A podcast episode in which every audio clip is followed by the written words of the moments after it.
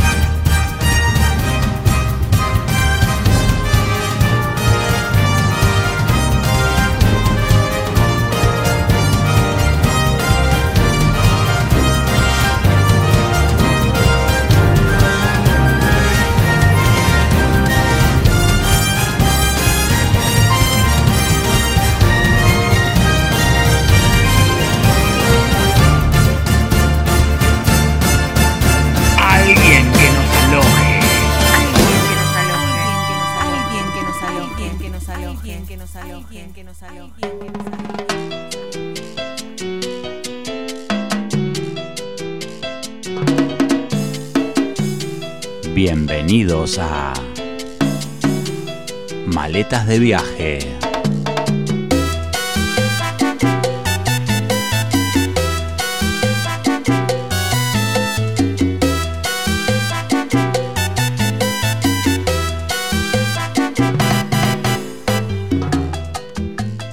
Ya estamos bajando del avión y nos preparamos para el check-in de un nuevo programa aquí en alguien que nos aloje maletas de viaje. Con todo este son cubano, casi no hace falta decir dónde estamos.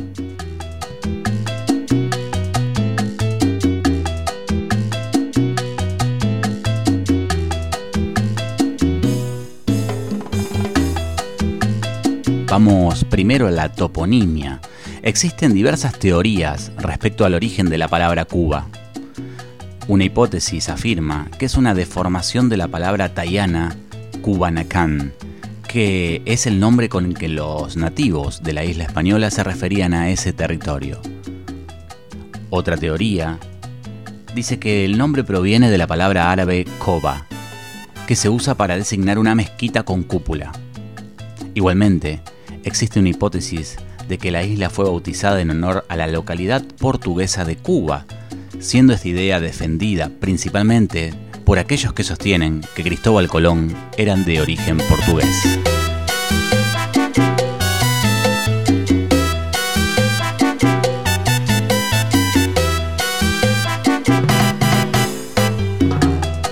Vamos a un poco de historia que no viene mal.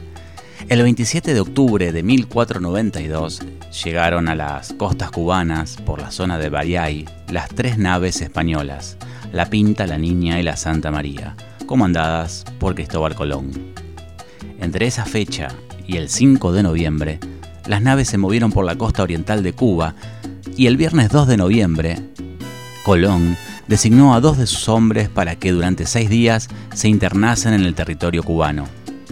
Colón pensaba que había llegado a las Indias Orientales y no se imaginaba que detrás de esa pequeña isla se encontraba un continente gigantesco, desconocido para el mundo europeo.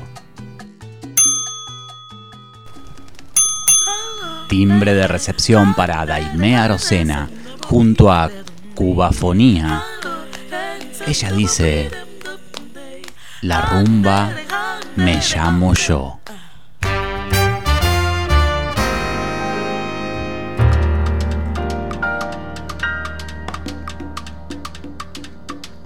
Dice mi madre que enero está regalado. Que se me acerca pa' sombra y que no los quiere a mi lado. Que soy hija de la suerte, que lo mío es natural. Que no reparta mi gloria pa' que no me quiera mal. Dice mi madre, tu ocha no es. Pero si fueras un hombre, tambor fuera consagrado.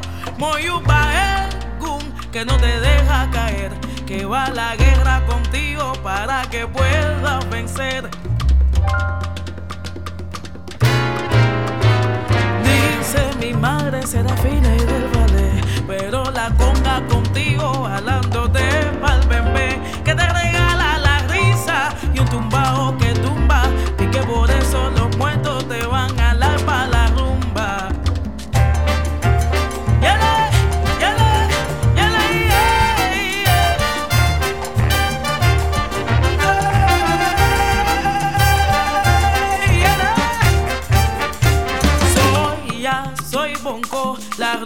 me llamo yo, la rumba me llamo yo,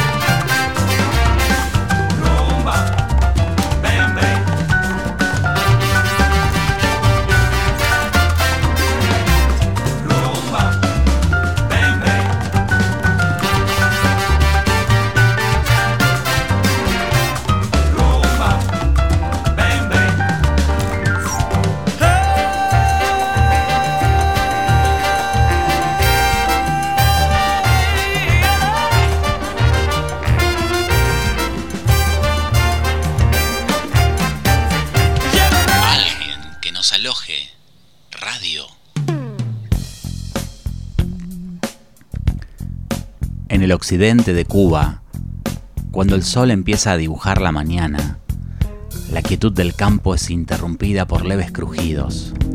Son campesinos que retiran, una por una, las hojas grandes, verdes y perfectas del mejor tabaco del planeta.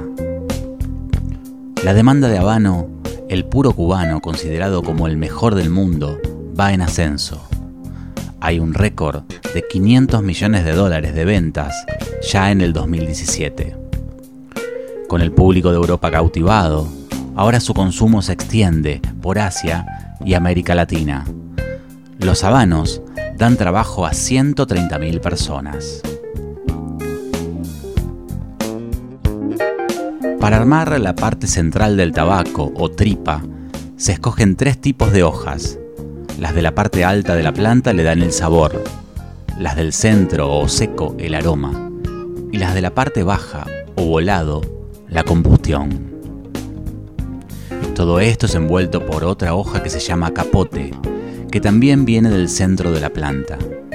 Y el producto es finalmente enrollado en una hoja delicada y más húmeda conocida como capa, que directamente no recibe sol. El secreto de la hoja está en la tierra. El aroma de Pinar del Río, en el oeste de la isla, no lo tiene ninguna tierra en el mundo, ni siquiera en otra parte de Cuba.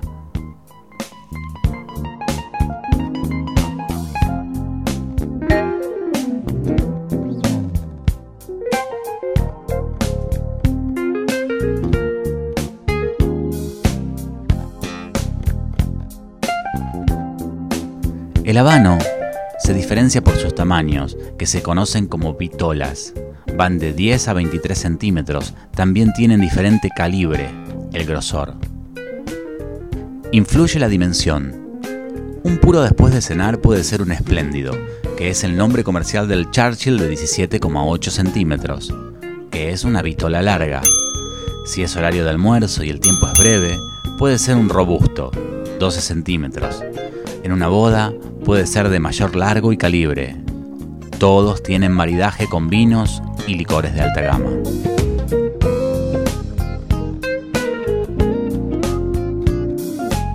Pero así se fuma. La parte que va a la boca debe cortarse ligeramente con una pequeña guillotina. Sin habérselo llevado a los labios aún, el habano se enciende acercando el fuego a la boquilla del cigarro, dejando que prenda uniformemente. Luego, ya en la boca, se coloca a un centímetro del inicio del cigarro y se aspira hasta que se encienda bien. No se inhala como los cigarros convencionales, se aspira suavemente, dejando que el humo llene la boca. Luego se lo expulsa poco a poco y se lo deja en el cenicero para que muera con dignidad. No queríamos cerrar esta nota sin las palabras de un experimentado conocedor del mundo del habano, el querido Edu Negromo. Bueno, fumar un habano puede parecer un asunto complejo y sofisticado. En realidad, más allá de las manías propias de cada fumador, son muy pocas reglas a tener en cuenta. Eh, básicamente conviene haber comido previo a fumar porque el humo del habano no se traga, no se aspira, sino que se mantiene en la boca, donde en el paladar y en la lengua se aprecian los sabores del humo, del tabaco en particular. Eh, el encendido del habano es conveniente hacerlo con un encendedor de gas que no aporta ningún olor a combustión, como si ocurriría con un fósforo o con encenderlo a través de un billete de un dólar, como algunos personajes de la farándula eh, lo hacen. Eh, tampoco hay que abandonar el habano una vez que se lo inicia, hay que terminar de fumarlo, no se lo puede guardar para el día siguiente porque el sabor cambia drásticamente.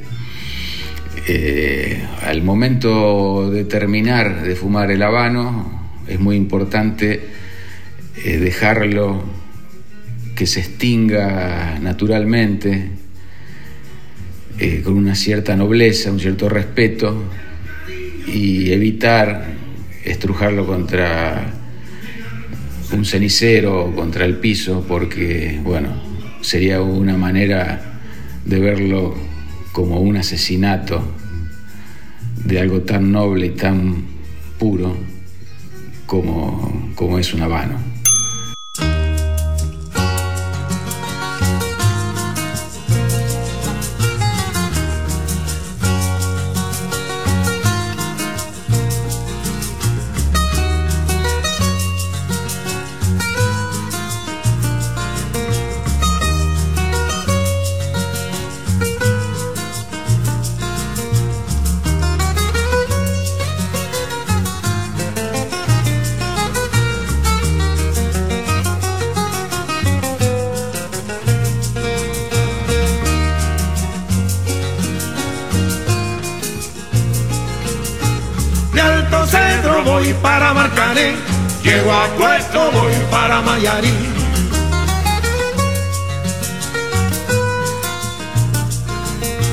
De Alto Cedro voy para Marcané, llego a Puerto, voy para Mayarí.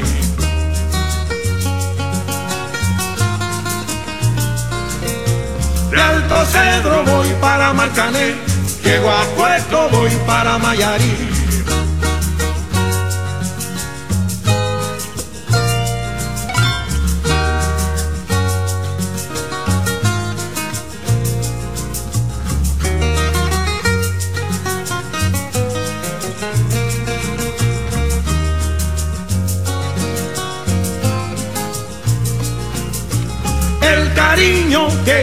Te tengo, no te lo puedo negar. Se me sale la babita, yo no lo puedo evitar.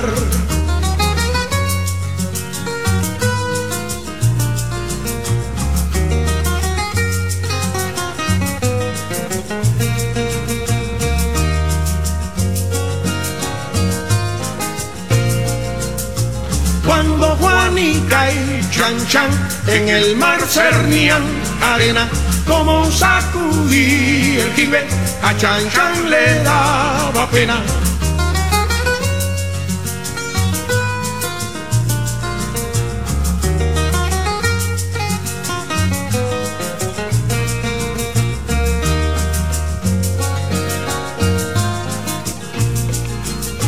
Limpia el camino de pajas que yo me quiero sentar en aquel tronco que veo y así no puedo llegar.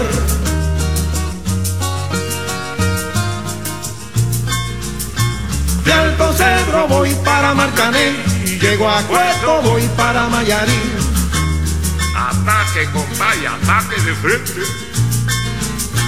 De Alto Cedro voy para Marcané, llego a Cueto voy para Mayarín.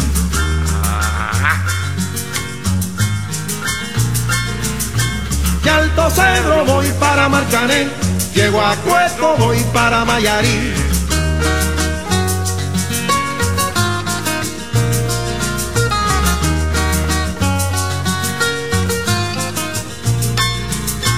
De Alto Cerro voy para Marcané, llego a Cueto voy para Mayarín.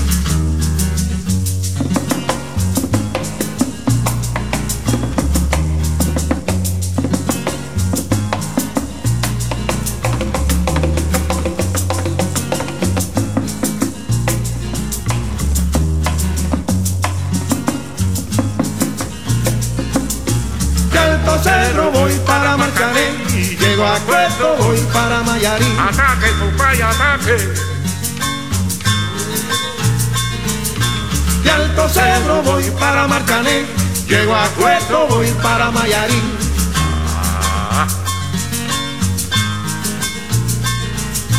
De Alto Cedro voy para Marcané, llego a Cueto voy para Mayarín.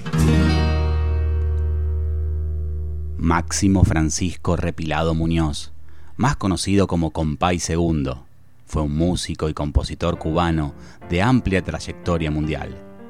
Llegó a ser un popular compositor e intérprete, muy conocido entre los amantes de la música cubana. Comenzó tocando la guitarra, el tres cubano, el clarinete y el bongo. Entre sus grupos musicales figuran Buena Vista Social Club, Dúo Los Compadres.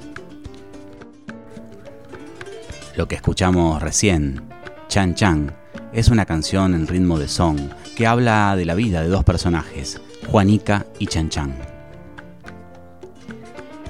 Compay Segundo dijo textualmente, Yo no compuse Chan Chan, la soñé. Sueño con la música. A veces me despierto con una melodía en la cabeza, oigo los instrumentos, todo muy clarito. Me asomo al balcón y no veo a nadie, pero la escucho como si estuvieran tocando en la calle. No sé qué será. Un día me levanté escuchando esas cuatro noticias sensibles. Les puse una letra inspirándome en un cuento infantil de cuando yo era niño, Juanica y Chan Chan. Y ya ves, ahora se canta en todo el mundo.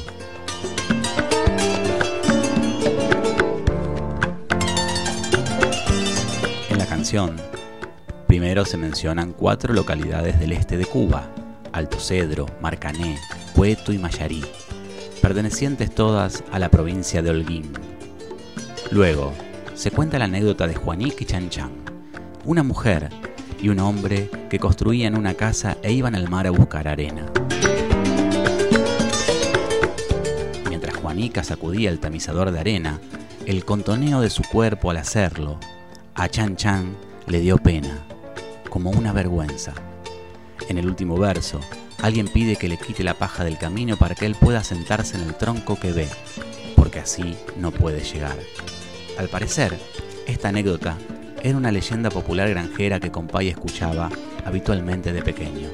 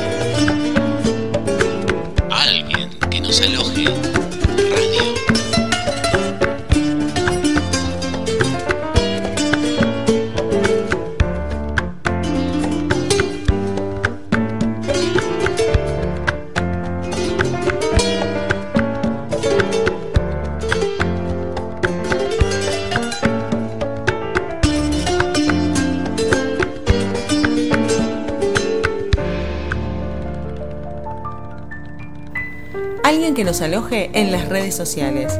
Pueden encontrarnos en Facebook, en Instagram, ahora también en Spotify y en iBox.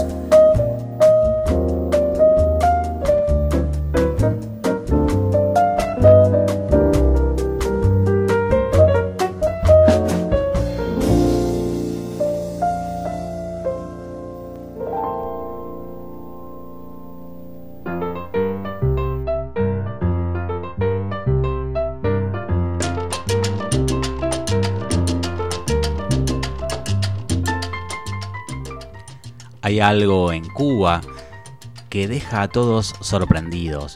Se trata de la cantidad de autos antiguos. Estamos hablando de Chevrolet, Wick, Ford, Chrysler, Cadillac de la época del 50.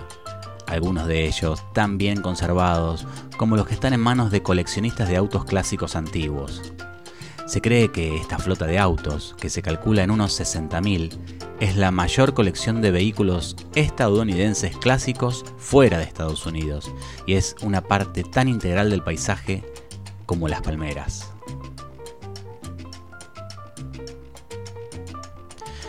Detrás del brillante cromo y las exageradas aletas posteriores de estos modelos existe un mundo de necesidad, de improvisación y de simple darwinismo los mecánicos cubanos canibalizan los Lada y Volga ruso en busca de partes, fabrican réplicas exactas de los adornos del cofre, usuales en los años 50 y también de los parabrisas. Y como líquidos de frenos, utilizan una mezcla de aceite, shampoo y jabón.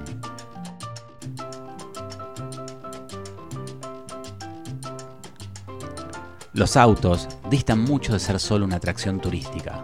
Después de que Fidel Castro tomó el poder en 1959, Estados Unidos impuso un embargo sobre la isla, prohibiendo las importaciones de bienes estadounidenses para el consumidor, y la gente conservó los autos por necesidad. Pero cada día los autos se acercan más a la extinción. Los aficionados estadounidenses de autos clásicos se han organizado para defender estas antigüedades cubanas, Dicen que las mayores amenazas para estos autos son la escasez de partes y la falta de manuales de fábrica. Un grupo llamado Taillight Diplomacy se acercó a funcionarios cubanos para proponer intercambios entre los amantes estadounidenses y los cubanos de estos autos clásicos. Esperan promover los autos clásicos como un activo cultural, como los tranvías de San Francisco o las góndolas de Venecia.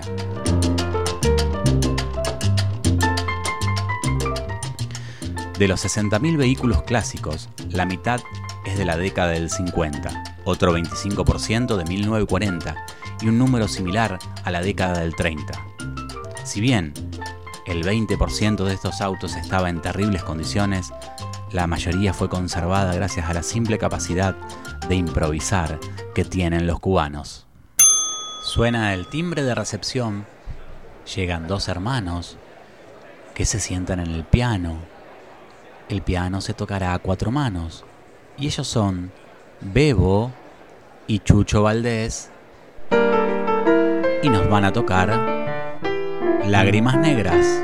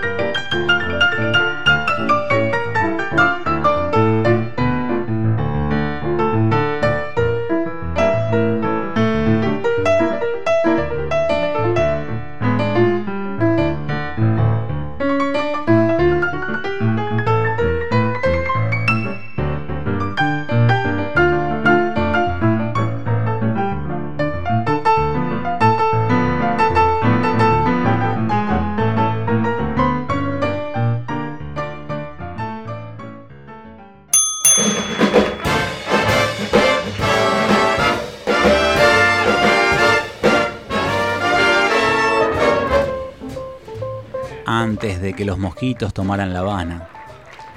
Una de las leyendas sobre su origen cuenta que la costumbre de beber mojitos se inició a finales del siglo XVI por el corsario Sir Francis Drake.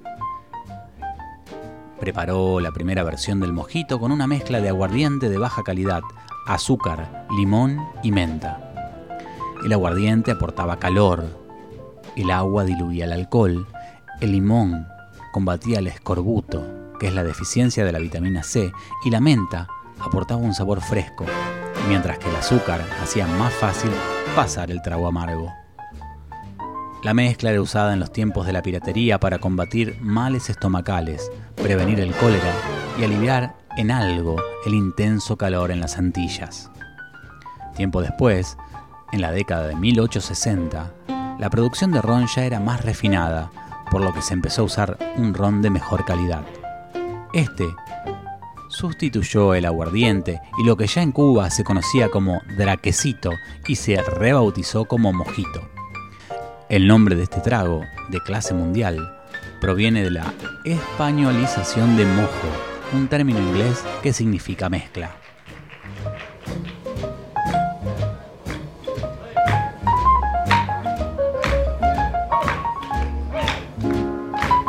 Sin duda, el mojito más famoso en Cuba lo resguarda la bodeguita del medio. De ahí la frase célebre del escritor Ernest Hemingway. Mi daiquiri en el Floridita y mi mojito en la bodeguita, aunque por ahí dicen que Hemingway bebía de todo y en todos lados. La bodeguita del medio abrió el 26 de abril de 1942 por iniciativas del comerciante Ángel Martínez. En este local, el mosquito tiene un costo de 4 dólares, un precio inalcanzable para la mayoría de los cubanos que perciben en promedio un salario de menos de 20 dólares al mes. Por esto, desde los años 90, los extranjeros son los principales clientes de este bar situado en la calle Emperador 207, a media hora de la Catedral de La Habana. Hace más de 70 años, Ángel Martínez comparte su receta con miles de turistas. Receta de mojito cubano. Ingredientes: 14 gramos de azúcar de mascabo o blanca, 7 gramos de hierbabuena, jugo de medio limón, una onza y media de ron habana, agua mineral, hielos y una ramita de hierbabuena para decorar. En un vaso servimos primero el azúcar y la hierbabuena, después añadimos el jugo de limón. Con una cuchara mezclamos los ingredientes para macerar y triturar levemente la hierbabuena, incorporar el ron, los hielos y finalmente cubrir con agua mineral. Decoramos con la ramita de hierbabuena. Y el próximo paso es poner los pies en la playa, en un callo cubano y brindar. Thank you so much. You're so kind. Come back again. I have to take six more lessons for that. You've been so lovely. I'd like to introduce another song. In fact, I... En Cuba hay una nueva generación de cantantes. Alojamos a Yusa, que nos dice, no tengo otro lugar. Hoy, tratando de cazar una canción para tenerte a mi lado y otra vez arder de pasión así. Despierto en el vacío de la soledad. Cada palabra que intento no te alcanza Puedo ser tan diferente a lo que era. Puedo incluso desquitarme de mi.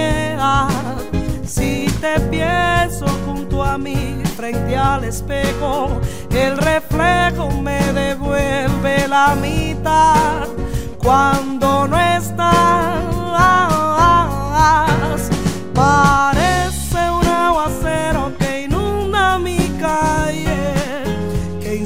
insiste en retenerme como si un instrumento de caras y sonido no tengo otro lugar a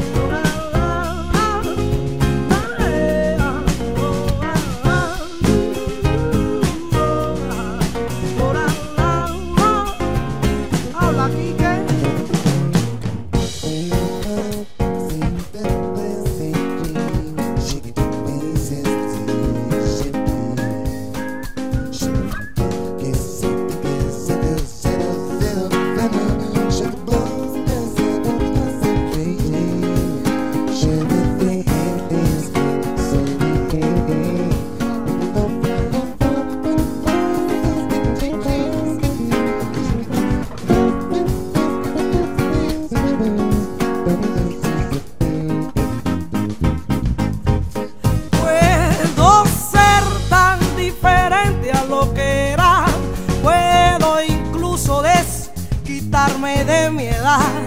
Si te pienso junto a mí frente al espejo, el reflejo me devuelve la mitad cuando no estás.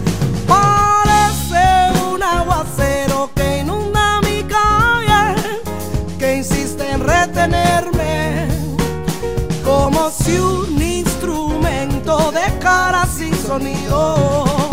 No tengo otro lugar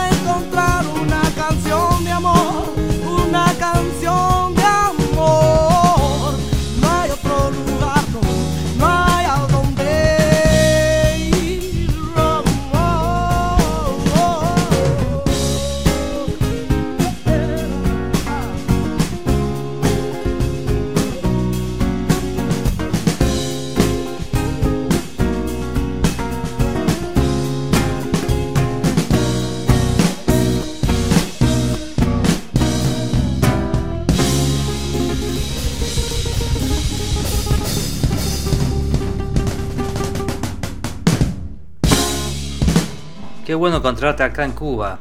Vení, mirá dónde estamos. Estamos en la puerta de la bodeguita del medio. Entremos, te invito unos mojitos y así, aunque sea en eso, nos parecemos a Hemingway. Te cuento una cosa, Hemingway vivió en Cuba casi 20 años. Tenía una casa, finca La Vigía, en el barrio San Francisco de Paula, que cuando abandonó, poco antes de fallecer, había dejado más de 9.000 libros. Y entre otras cosas, eh, Hemingway tenía un barquito en la playa de Cojimar. Y con ese barquito salía a pescar. Era un hobby que tenía. En Cojimar conoció a un tal Gregorio Fuentes, que lo inspiró a escribir su libro El viejo y el mar. Nada más y nada menos que eso. El viejo y el mar es una suerte de fábula en donde Hemingway expone la percepción de triunfo y la derrota. El escritor muestra un diálogo interno en donde muchas cosas se ponen a prueba, la religión, los valores y la confianza en sí mismo. Expone a Santiago, su personaje, al reflejo de sí mismo, una lucha necesaria que pone a prueba al lector. Santiago consigue regresar al puerto, su cuerpo está lastimado, su anhelado pez está casi consumido y su sueño por alimentar a muchos queda casi evaporado. El viejo se siente vencido, pero la gente reconoce su hazaña y su valor. Al igual que su personaje, Hemingway logró un regreso colosal al mundo de la literatura. El viejo y el mar no solo es una vivisección al deseo, sino el producto de un escritor que se adentró al corazón de un sentimiento, el del hombre cubano que, cercado por la marea, contempla el mar como lo más íntimo, pero a su paso lo infinitamente incógnito. Patricio, tomemos estos mojitos y sigamos disfrutando de Cuba. Qué linda que es Cuba. Hasta la próxima. Hasta luego, profesor Rosenbaum. Yo me quedo un ratito más en la barra, disfrutando este mojito y disfrutando a Ibrahim Ferrer y Omar Aportuondo, que nos dicen, quizás, quizás, quizás.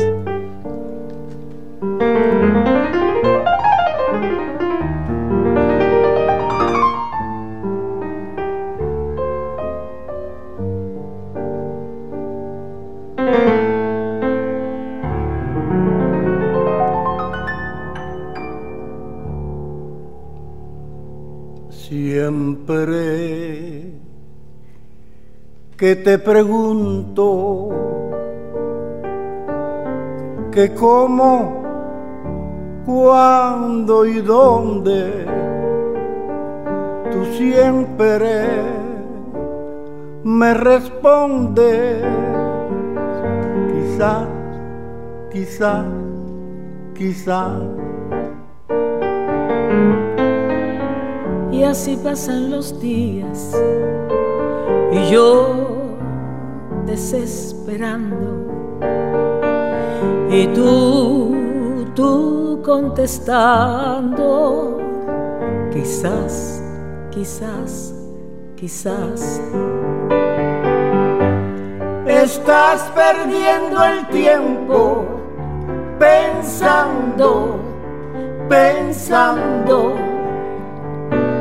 por lo que más tú quieras. ¿Hasta cuándo? ¿Hasta cuándo? Y así pasan los días. Y yo desesperando. Y tú, tú contestando, quizás, quizás, quizás.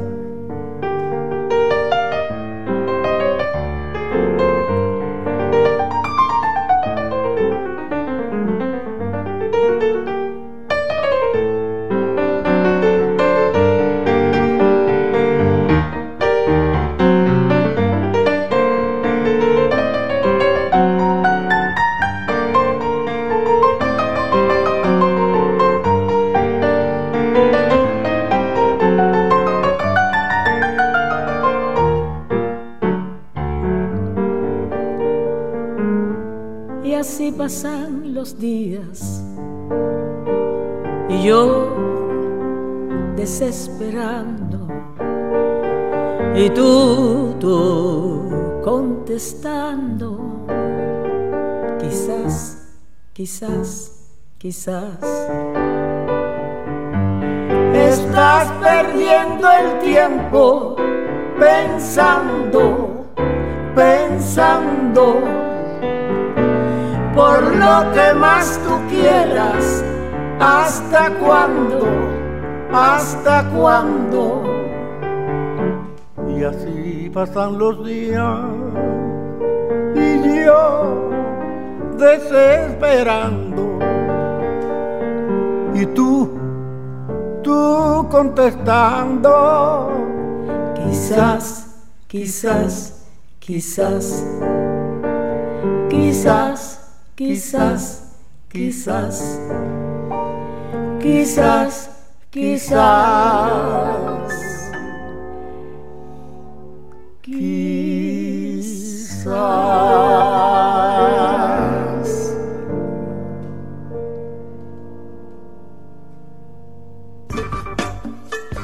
Pueden encontrarnos en las redes sociales, tanto en Facebook como en Instagram, como alguien que nos aloje. Sus mensajes serán bien alojados.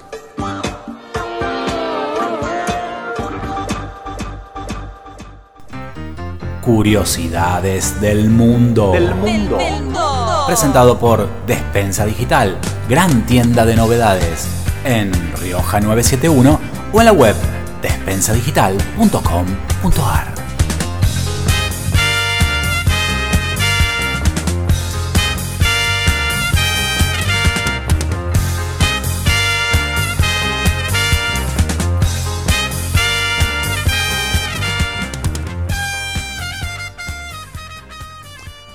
Y seguimos en Alguien que nos aloje, maletas de viaje, hoy Cuba. Cuba fue el segundo país en transmitir emisiones de TV en color. Fue el 18 de marzo de 1957 cuando Telecolor se convirtió en la pionera en Cuba y América Latina.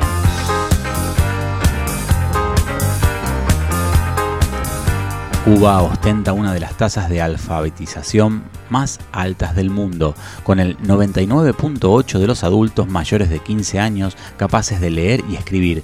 De allí que Cuba fuera declarada territorio libre de analfabetismo.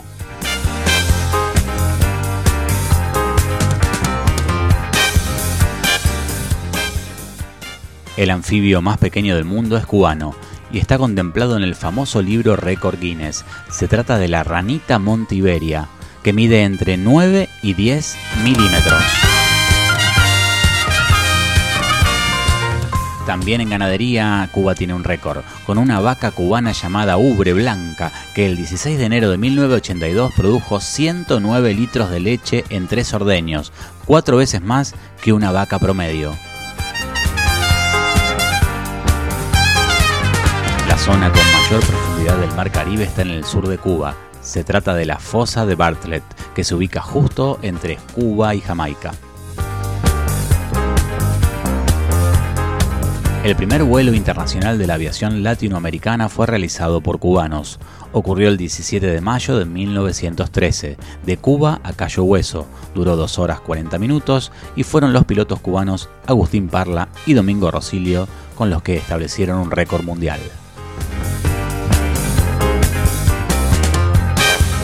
Cuba tuvo el primer ferrocarril de América Latina. 11 años antes que España y su metrópoli colonial. Se inauguró el 19 de noviembre de 1837 en el tramo Habana-Guinness. Un cubano fue el primer cosmonauta latinoamericano. Se llamaba Arnaldo Tamayo Méndez a bordo del Soyuz 18 en un viaje espacial del 18 de septiembre de 1980. Daiquiri es una playa cubana al este de Santiago de Cuba.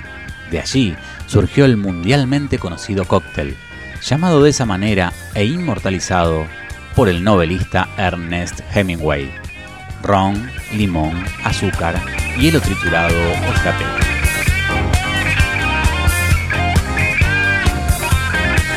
Los cubanos tienen bastantes costumbres y supersticiones raras. Por ejemplo, en Nochevieja tienen la tradición de tirar cubos de agua a la calle para echar todo lo malo del año fuera. Y también creen que mecer los sillones, las sillas de pie redondo o mecedoras, llama a los espíritus y da mala suerte.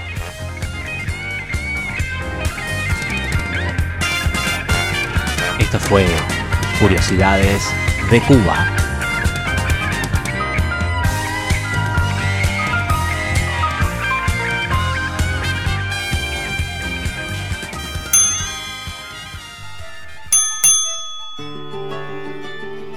Calle 13 junto a Silvio Rodríguez hacen ojos color sol para el monino del amor. Hoy el sol se escondió y no quiso salir, te vio despertar y le dio miedo de morir. Abriste los ojos y el sol guardó su pincel porque tú pintas el paisaje mejor que él. Cuando amanece, tu lindura, cualquier constelación se pone insegura. Tu belleza huele a mañana y me da de comer durante toda la semana. Tus ojos hacen magia, son magos, los abriste y ahora se reflejan las montañas en los lagos. La única verdad absoluta es que cuando naciste tú a los árboles les nacieron frutas. Naranja dulce, siembra de querube, como el sol tenía miedo, se escondió en una nube. Hoy el sol no hace falta, está en receso. La vitamina D me la das tú con un beso. La luna sale a caminar siguiendo tus pupilas.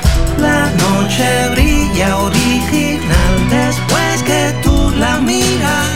Ya nadie sabe ser feliz a costa del despojo. Gracias a ti y a tus ojos. Eres un verso en reversa un reverso, despertaste y le diste vuelta a mi universo. Ahora se llega a la cima, bajando por la sierra. La tierra ya no gira, tú giras por la tierra. En la guerra se dan besos, ya no se pelean. Hoy las gallinas mugen y las vacas cacarean. Las lombrices y los peces pescan los anzuelos. Se vuela por el mar y se navega por el cielo. Crecen flores en la arena, cae lluvia en el desierto. Ahora los sueños son reales porque se sueña despierto. Y ese sueño es seguro y así se reproduce. Y la inocencia por fin no se esconde de las luces. La escasez de comida se vuelve deliciosa porque tenemos la barriga llena de mariposas. La galaxia revela su comarca escondida y en la tierra parece que comienza la vida. La luna sale a caminar siguiendo tus pupilas. La noche brilla original después que tú la miras. Ya nadie sabe ser feliz a costa del despojo. Gracias a ti y a tus ojos. En la academia militar enseñan medicina y los banqueros ahora dan viviendas y comidas.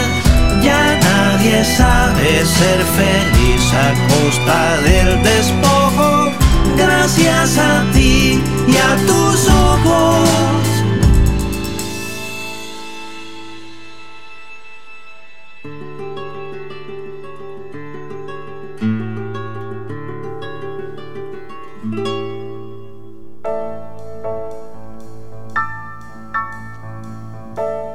El poeta José Martí decía,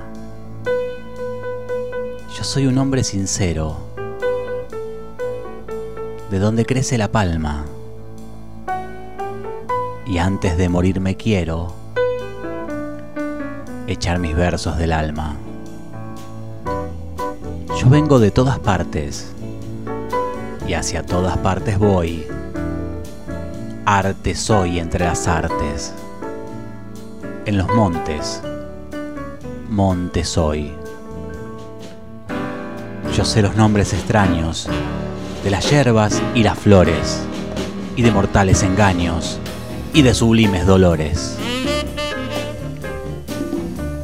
Así empezaba Guantanamera, un tema conocido mundialmente que se hizo famoso luego del Mundial de Fútbol de Inglaterra.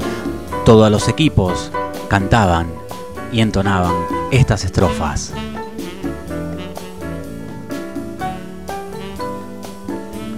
Vamos a escuchar la versión de la reina cubana Celia Cruz. Guantanamera, Guajira, Guantanamera,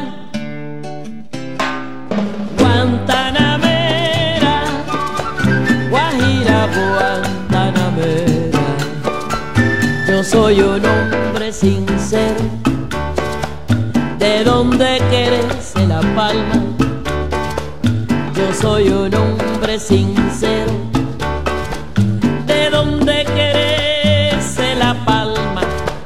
Y antes de morir, yo quiero cantar mis versos del alma.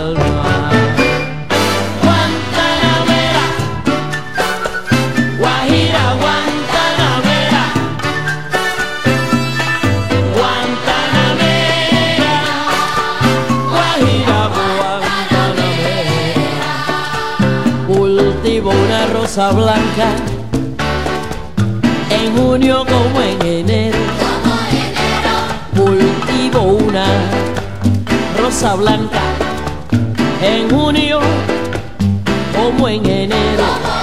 Para el amigo sincero que me da su mano franca.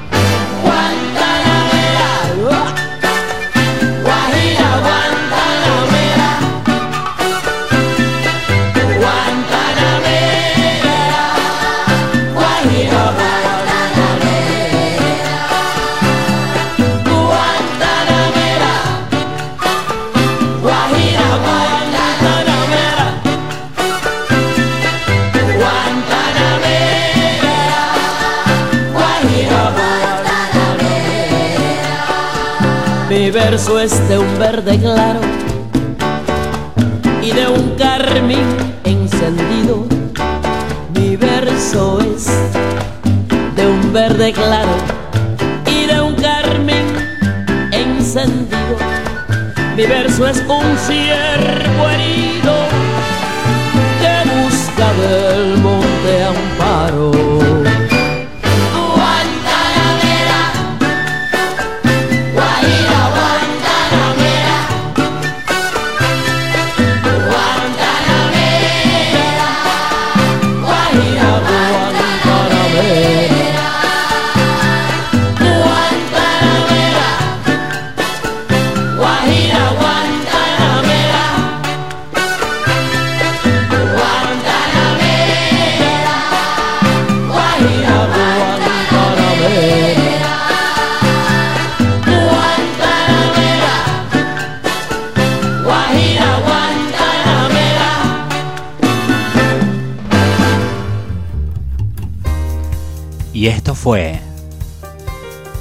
alguien que nos aloje. Maletas de viaje. Cuba.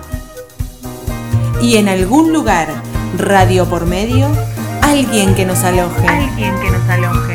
Alguien que nos aloje.